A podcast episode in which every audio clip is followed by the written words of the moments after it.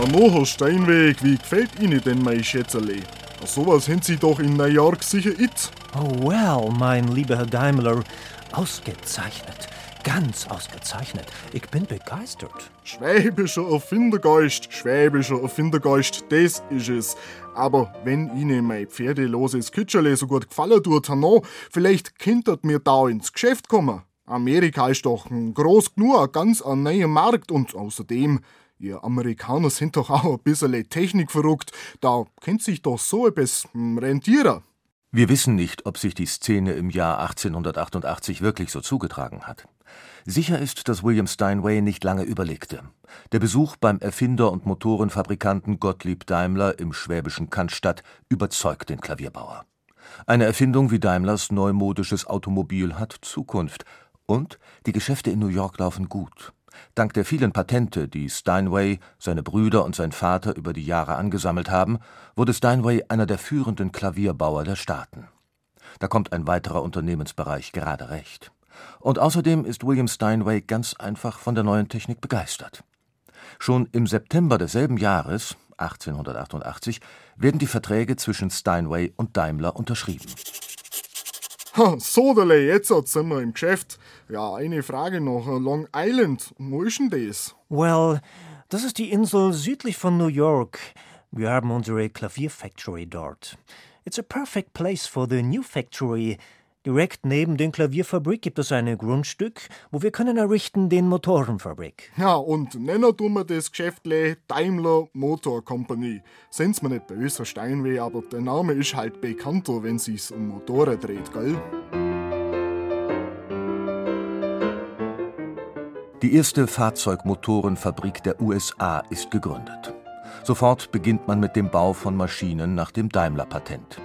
Die finden ihren Platz vor allem in den Motorbooten, die auf dem New Yorker Hudson River dahintuckern. Aber auch pferdelose Kutschen für den Central Park im Herzen New Yorks werden mit den Daimler-Motoren aus der Steinway-Fabrik bestückt. Sogar auf William Steinways eigener Lokaleisenbahn auf Long Island kommt ein solcher Motorenwagen zum Einsatz.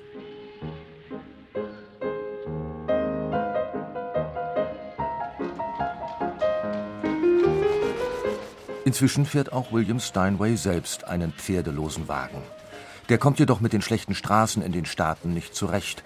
Besser wäre etwas Eigenes, etwas, das in der eigenen Fabrik gebaut, komplett auf den amerikanischen Markt zugeschnitten ist.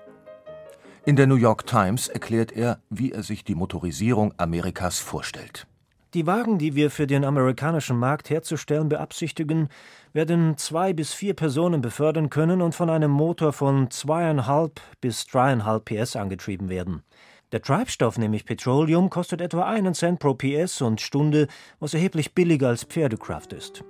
Wir werden daher ein Modell herausbringen, das den amerikanischen Verhältnissen angepasst ist.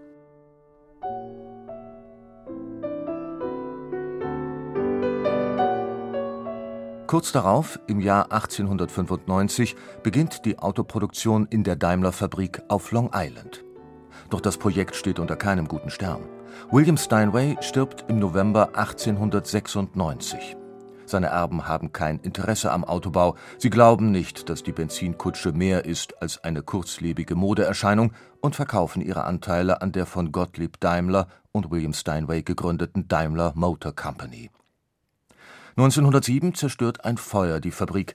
Die letzten Reste der Steinway-Daimlerschen Autoproduktion gehen zusammen mit acht fertigen Fahrzeugen in den Flammen unter. Wie viele Autos in den Fabriken neben der Steinway-Manufaktur in New York gebaut wurden, ist nicht bekannt. Ein amerikanischer Mercedes aus dieser Zeit hat überlebt. Ein 45 PS starkes, feuerrotes Ungetüm mit einem Vierzylindermotor. Daneben erinnert nur noch eine Bronzetafel daran, dass der wichtigste Klavierbauer der USA zugleich die Motorisierung des Autolandes Amerika begründet hat